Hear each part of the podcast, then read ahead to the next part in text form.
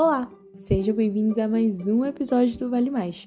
Meu nome é Larissa e hoje iremos conversar com Vinícius Matos, mestre pelo Programa de Pós-Graduação em História da Universidade Federal do Amapá, desenvolvendo pesquisas nos temas acidentes e doenças do e no trabalho, história da saúde e das doenças e condições de trabalho. Então é isso, vamos conhecer um pouco mais do Vinícius.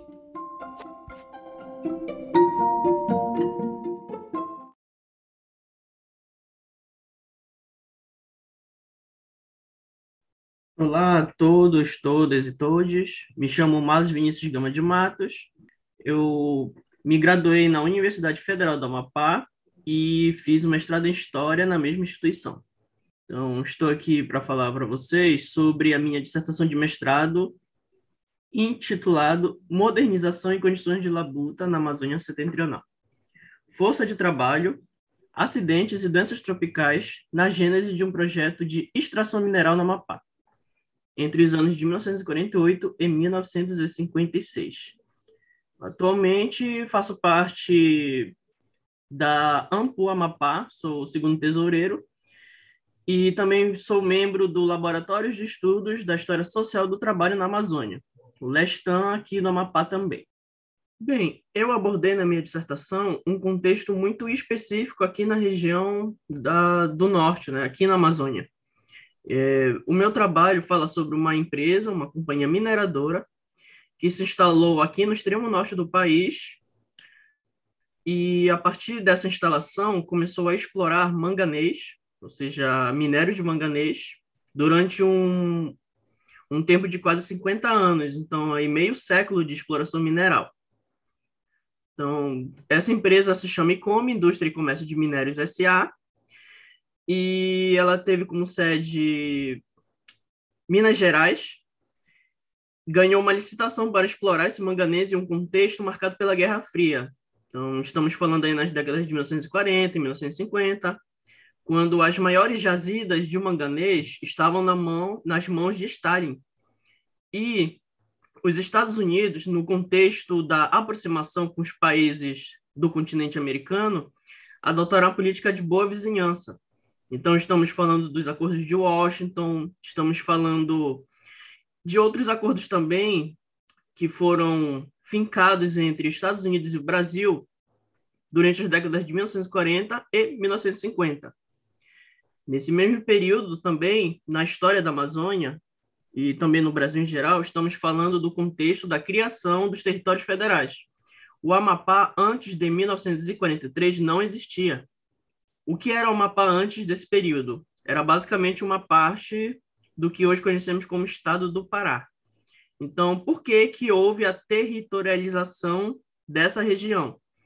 Primeiro, a questão de segurança nacional, em o contexto da, da Segunda Guerra Mundial, proteger a fronteira ali, ou qualquer avanço assim do eixo pelo Oceano Atlântico. Segundo, estamos falando daquele, daquela época em que houve uma tentativa de modernização e integração de todo o território nacional. É, então, temos ali o nacional desenvolvimentismo surgindo, essa ideia de que para que essas regiões mais afastadas pudessem se desenvolver, na visão desses políticos e desses economistas também, era preciso entregar, é, integrar todas essas regiões. Então, uma outra questão seria a industrialização, né? Como surgiu nesse período a ideia de subdesenvolvimento e desenvolvimento, ou seja, o Brasil seria um país subdesenvolvido, então seria preciso pular etapas, seria preciso forçar essa industrialização, que a partir disso iria surgir a modernização do Brasil como um todo.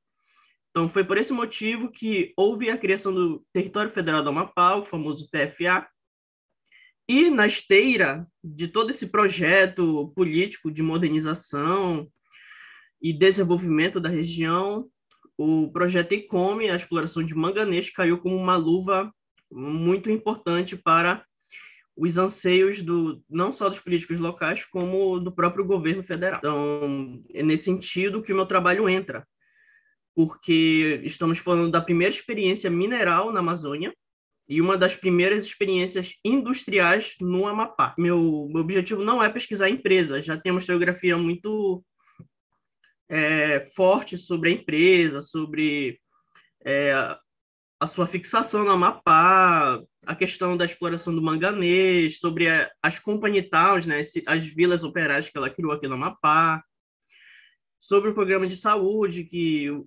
programas assistenciais, etc. Mas assim é muito recente uma historiografia interessada em pesquisar os trabalhadores dessa empresa. Né? Quando falamos em pesquisar a história social do trabalho, a gente tem que descrever de fato o que, que a gente quer pesquisar ali, porque quando pensamos em trabalho vem muita coisa à mente.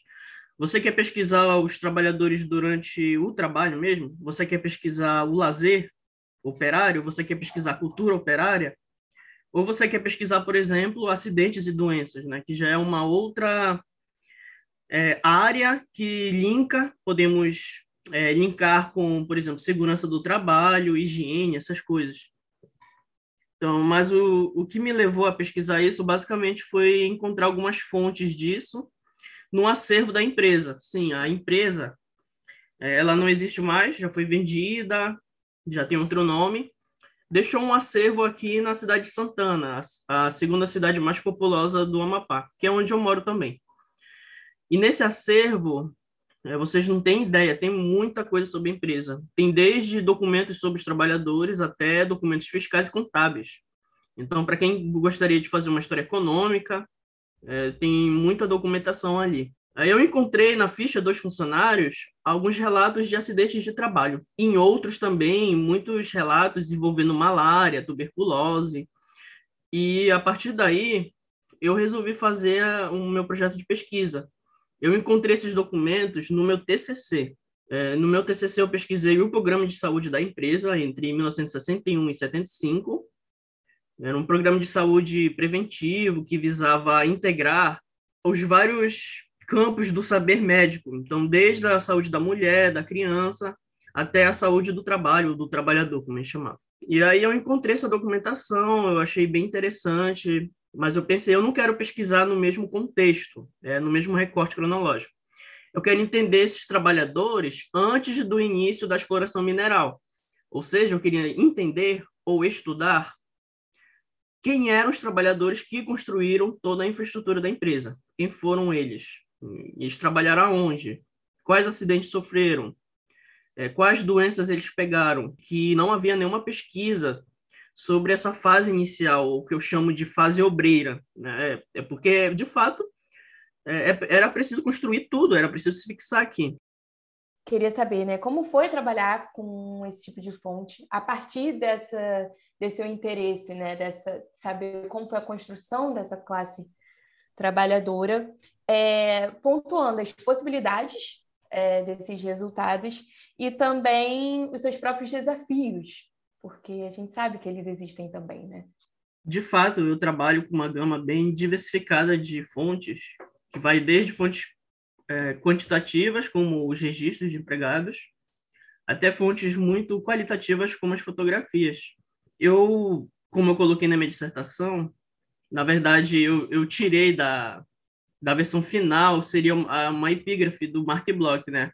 Eu sigo aquela ideia dele lá do Apologia da História, de que o historiador ele deve se comportar como se fosse o ogro da lenda, né? Onde ele fareja a carne humana, sabe que ali está a sua caça. Então, onde tem fonte, eu entro de cabeça, entendeu? Me ajuda a entender é, é, aquele processo histórico que eu estou estudando. Então, a minha ideia é essa, né? De trabalhar com o máximo de fontes possíveis para eu conseguir, assim, abarcar é, os vários âmbitos, os vários processos históricos, os vários entendimentos sobre o que eu estou estudando. Mas se eu fosse elencar assim, as minhas fontes principais seriam os registros de empregados e as fichas desses empregados. O que seria o registro? Bem, o registro ele é todo documento que existe em qualquer empresa, é, principalmente na, no departamento de RH. Então, é uma ficha do funcionário ali de uma ou duas páginas, que tem a foto, nome completo, é, o sexo, o gênero, função, salário, se sofreu acidente, se ficou doente. Então, achei em dois armários enormes, separados ou organizados em ordem numérica. E aí eu fui só tirando fotografia, de mais de 3.500, né? E a partir daí eu criei o meu banco de dados. Criei vários, várias tabelas, vários gráficos. Então, de onde esses trabalhadores vieram. Então, por exemplo, mais de 80% dos trabalhadores da ICOME eram migrantes. Então, eles não eram da região do Amapá. E dentro desses 80%, se a gente for tirar o número relativo, 60% vieram do Pará.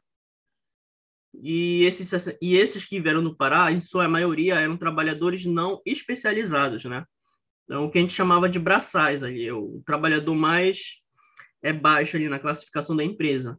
Enquanto os trabalhadores especializados, né, é, como, por exemplo, enfermeiros, médicos e até alguns outros profissionais que é, possuem esse saber mais técnico sobre a área, vieram das regiões centro-sul do país e até de fora do país.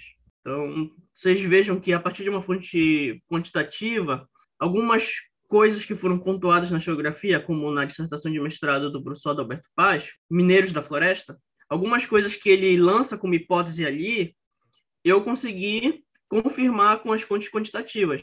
Então ele afirma no trabalho dele, olha, como hipótese, eu acredito que os trabalhadores é, não, não especializados vieram da, da região norte nordeste e os especializados vieram da região centro-sul. Algum um outro historiador também ele confirma isso por meio das entrevistas, mas eu confirmo por meio das fontes quantitativas. E agora as fichas, basicamente é a pasta do trabalhador do departamento de RH. Então, se a gente estava falando do registro, né, da, da, digamos assim, da identidade dele na empresa, a gente está falando é, do dossiê dele. Então, ali tem diversos documentos, tem desde cartas é, entre os funcionários da empresa, até comunicação de acidente de trabalho, de doença, exames médicos, exame admissional, demissional, contrato de trabalho. Então, é tipo uma, uma fonte que possui várias fontes dentro. Então, essas duas foram as principais fontes do meu trabalho. Também encontrei fotografias no site do IBGE. Houve uma uma equipe do IBGE que tirou várias fotografias na década de 50 aqui na Amazônia, não só no Amapá. Então, foi uma equipe que percorreu tudinho a região, desde de Manaus, passando para Belém até o Amapá. Então, eu aproveitei essas fotografias na época em que a empresa estava construindo, por exemplo, a estrada de ferro. Eu trabalho com censos demográficos também do IBGE, censos do governo, é, do território federal, e também trabalho com a revista da empresa, a Icome Notícias. Então, na década de 60, a empresa lançou uma revista com o objetivo de mostrar como era a sociedade lá, como é que estava rodando, como é que estava, digamos assim, aniversários, festividades, ações beneficentes, essas coisas. Então, ali na, na, na revista, né, nós temos, por exemplo, dicas para trabalhadoras domésticas, então é uma divisão sexual do trabalho muito forte ali. Era uma empresa fordista, então com benefícios sociais, mas com aquela ideia muito clara de família, né? No meu recorte, eh, a empresa estava longe de ser fordista, parecia mais como uma empresa de, de obras mesmo, entendeu? Então os, os números de acidentes eram muito altos, de doenças também eram muito altas. Então não tinha é, company town ali, os trabalhadores não viviam ainda, porque ainda não tinham sido construídas Serra do Navio, que é uma cidade que existe aqui, e a Vila Amazonas, que hoje é um bairro da cidade de Santana. Então, antes de todo esse contexto de bem-estar social, do, do Fordismo, é, dos benefícios sociais que a empresa dá para os seus trabalhadores, o meu contexto assim é de basicamente pura exploração da classe trabalhadora. Com relação a, aos tipos de acidentes e de doenças, a gente está falando da Amazônia, uma região endêmica de malária. Então, a malária ali era a principal preocupação dos trabalhadores da empresa. No relatório do, do Janari, em 1943, do governador, antes dele assumir o cargo, ele veio com uma equipe do governo.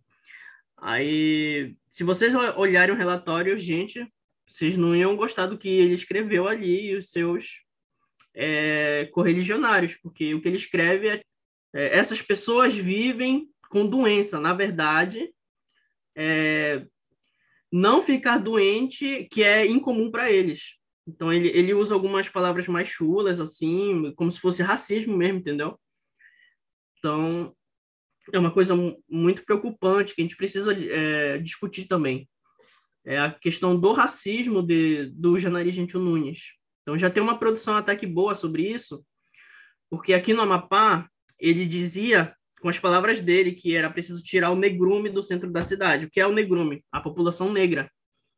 Porque na visão dele é, era preciso limpar, entre aspas, olha a, a, o higienismo aí bem forte, o centro da cidade para trazer a, a, sua equipe de governo. Então essas pessoas foram afastadas do centro de Macapá.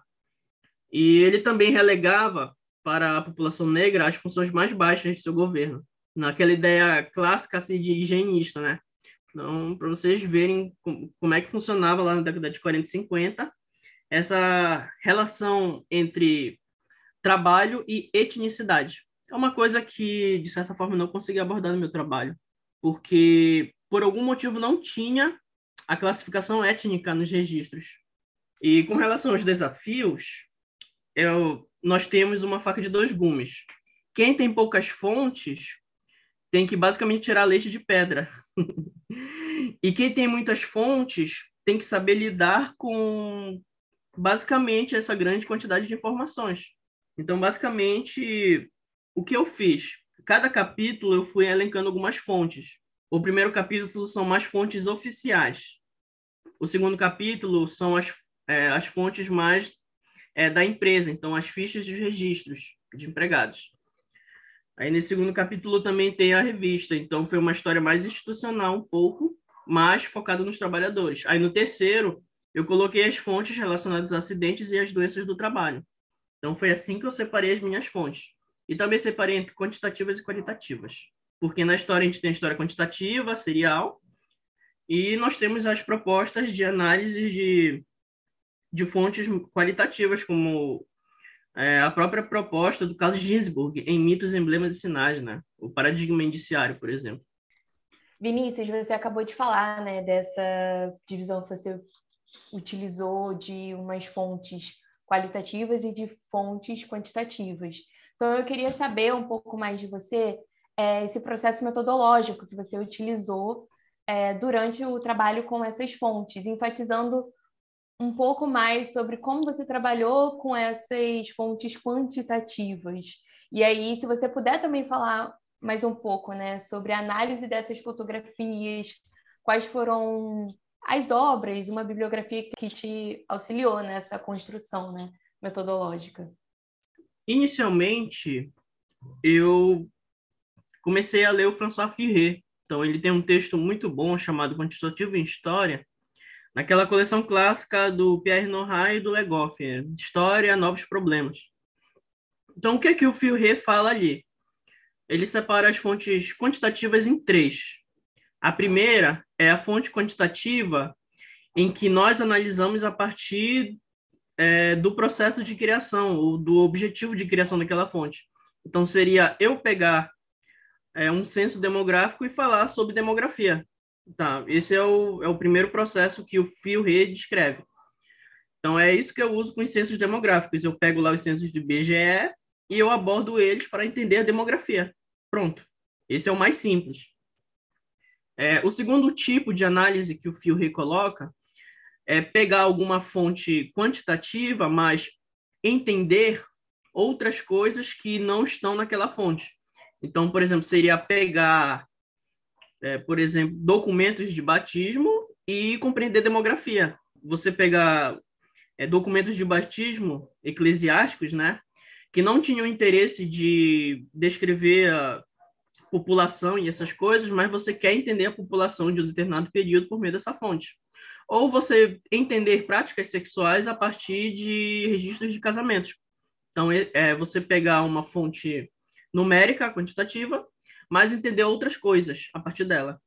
Eu comparei o salário entre os trabalhadores braçais, que em tese estavam na classificação mais baixa da empresa, e as lavadeiras, que eram as mulheres. E comparando o salário das duas classificações mais baixas, usando recorte de gênero, eu acabei ponderando que as mulheres recebiam a metade do que o salário dos, dos braçais. E os braçais eles recebiam o salário mínimo na época. Enquanto que a, as lavadeiras elas recebiam a metade da metade, basicamente, nem um salário mínimo, a metade disso. Então a gente pensa né, na questão, por exemplo, dessa ideia da doméstica, né, de uma função que se naturalizou para a mulher, de que, ah, isso é a função dela, então ela não, não deve ganhar igual um trabalhador braçal, entendeu? Então a gente tem essa naturalização aí do trabalho doméstico também. Então veja que eu peguei um registro, uma fonte quantitativa, né? E eu estudei questões de gênero também, gênero e trabalho, ou divisão sexual do trabalho. E a terceira proposta do Fio Re, que foi a que eu mais utilizei, que é basicamente transformar a fonte é, qualitativa em quantitativa. Então, você transforma essas fontes em uma fonte quantitativa. Isso daí a gente pode fazer com qualquer fonte. Fotografias também.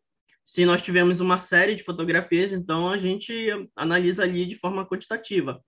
Como os próprios processos judiciais, né? Então, se a pessoa quiser entender, ah, eu quero saber qual foi a classe é, qual foi a categoria de trabalhadores que mais entrou na Justiça do Trabalho no TRT 8, por exemplo. Aí a pessoa vai lá e, e transforma aquilo em gráficos, em tabelas. Esse é o passo 3, que foi o que eu também utilizei com os registros, já que eles não são fontes quantitativas, mas qualitativas. Mas uma outra concepção metodológica é a seguinte, é de que essas fontes quantitativas, elas podem ser trabalhadas a partir de uma perspectiva pragmática com fontes qualitativas. Então é a partir daí que eu uso um autor estadunidense chamado David L. Morgan. Então é aquela ideia da gente integrar esses métodos como se elas pudessem se ajudar de alguma forma.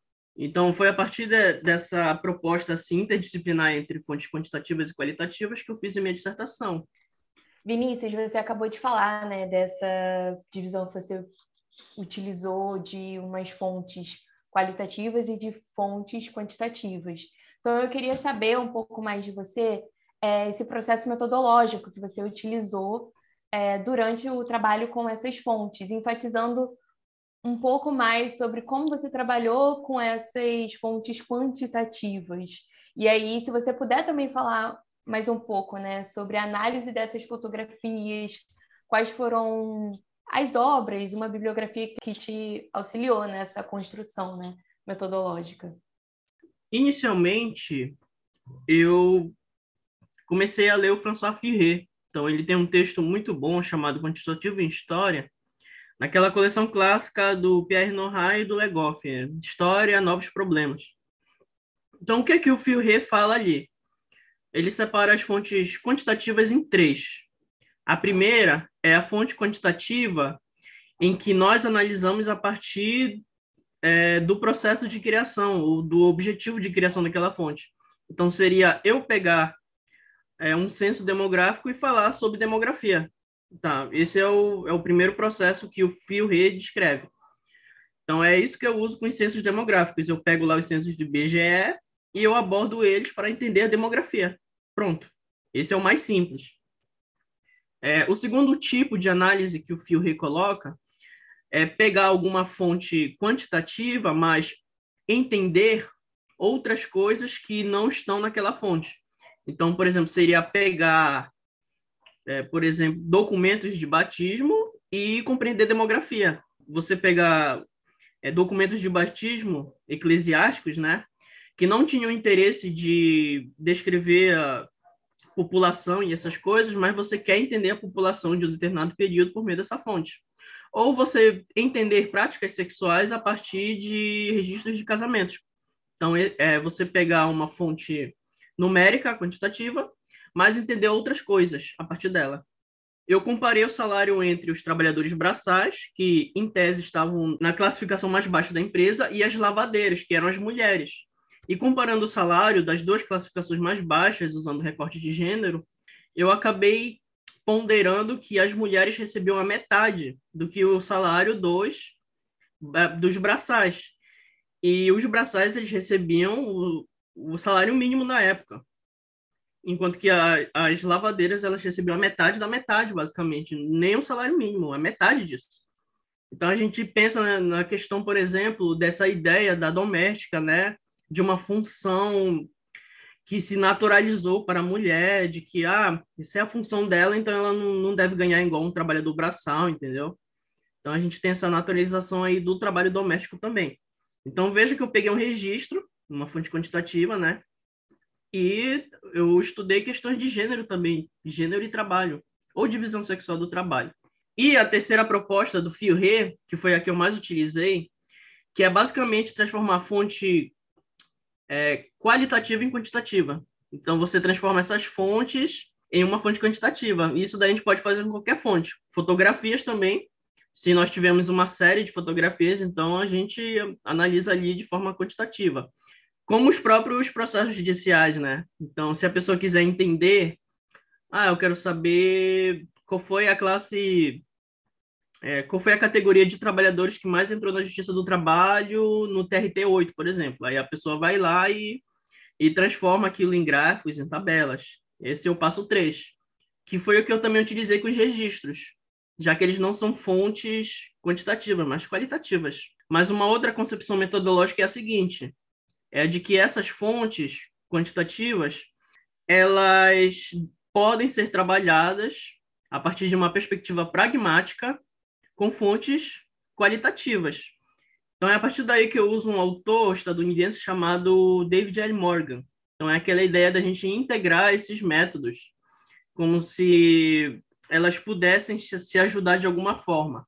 Então foi a partir de, dessa proposta assim, interdisciplinar entre fontes quantitativas e qualitativas que eu fiz a minha dissertação com relação a ao fato de que aqui no Amapá realmente não temos uma instituição de guarda, pelo menos até pouco tempo, agora temos um centro de memória. É, o que aconteceu comigo, assim, é exceção. Então, é você conseguir ir numa instituição de guarda e arquivo e basicamente conseguir acessar a documentação ali sem nenhum aperreio ou problema burocrático, ou, por exemplo, se o rato ali não, não comeu tudinho a documentação, se o local ainda não foi invadido pela água. É assim que é a situação no Amapá. Ao contrário, o arquivo da ICOME, apesar de ser um pouco insalubre, é bem guardado ali. Por quê? Porque os trabalhadores da empresa, os ex-trabalhadores, eles vão lá e precisam acessar sua documentação para entrar é, na Previdência Social. Mas é claro que também eles têm essa ideia de uma memória é, de uma época de ouro do Amapá, que quando a Icome estava aqui, o Amapá era lindo, maravilhoso, perfeito. Aquela ideia ali da romantização do passado, né? Mas o objetivo principal do acervo é justamente isso: é o trabalhador ir lá, pegar os documentos e dar entrada na Previdência Social, no INSS. Né? Com relação às fotografias, eu utilizo bastante o Erwin Panofsky, então, ele tem ali uma obra muito boa chamada Significado nas Artes Visuais. No contexto do, da década de 1940 e 50, essa ênfase assim no ambiente, né? Então, fotografias que envolvem a estrada de ferro no, na ICOME é, buscava enquadrar a estrada de ferro ou como um enquadramento principal ali, geralmente no centro, ou como um enquadramento lateral, para identificar ali, por exemplo, a modernidade varando a floresta, né?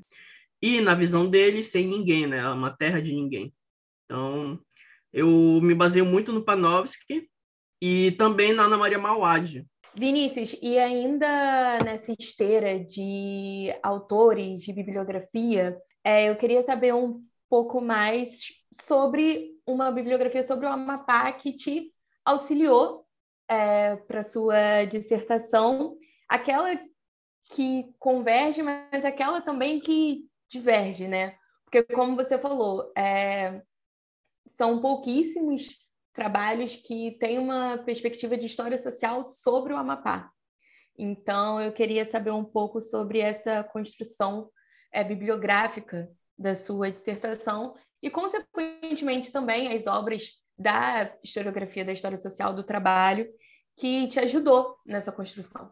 Bem, sobre a historiografia do Amapá, o que a gente percebe aqui é uma historiografia muito incipiente em diversas temáticas, desde o período colonial, quando essa terra aqui era conhecida como Terras do Cabo Norte, até mesmo o período do Território Federal, que é onde se concentra a maior parte das pesquisas sobre a região. É, com relação à historiografia é, da ICOME, o que a gente pode dizer é que ela existe desde de quando o contrato foi assinado entre a ICOM e o Território Federal do Amapá e o governo federal na década de 40. A historiografia da ICOM se divide de que forma? Tem ali é, pessoas contra a empresa e pessoas a favor da empresa. Então, é aquela ideia assim de que ah, a empresa foi muito boa para o Amapá. Não, a empresa foi muito ruim para o Amapá. Sempre nessa dicotomia entre o bem e o mal, entendeu? Então, como é que surge essa historiografia?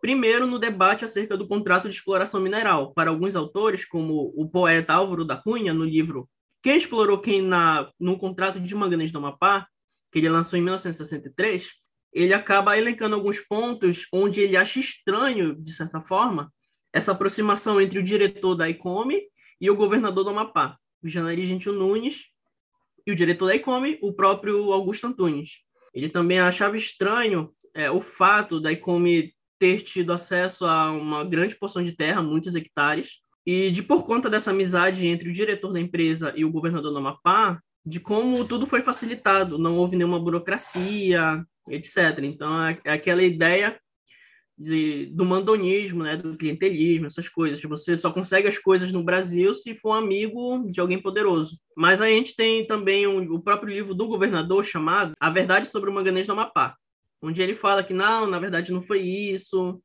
que a ICOME vai trazer desenvolvimento, vai trazer progresso para a região, e daqui a alguns anos o Amapá vai se desenvolver bacana. Aquela ideia do horizonte de expectativas, né? Passando o projeto de exploração mineral, a gente tem um segundo debate lá na década de 90, quando a empresa sai do Amapá.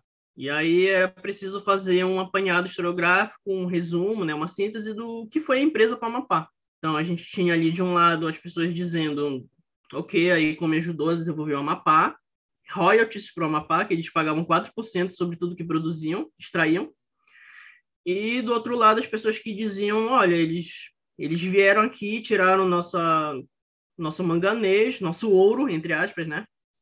Tiraram nosso potencial de riqueza e levaram tudo para os Estados Unidos, porque quando a Income veio extrair o minério, ela se aliou com uma gigante norte-americana, a Bethlehem Steel. De 1957, quando começou a extração, até 1963 aproximadamente, todo esse minério foi para os Estados Unidos. Todo.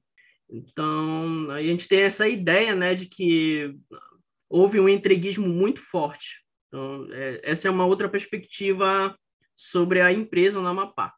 Agora, sobre assim produção do território federal, eu posso elencar dois trabalhos que me ajudaram bastante. É, o primeiro trabalho é do, do professor doutor Sidney Lobato, se chama Cidade dos Trabalhadores, onde ele analisa táticas de sobrevivência em Macapá, a capital, e os mineiros da floresta, onde do professor Adalberto Paz, também aqui da Unifap, o professor Sidney Adalberto São do Amapá, é, e, da e da Unifap. Aí eles, ele analisa ali é, um pouco desse período inicial do projeto ICOME aqui, dos trabalhadores.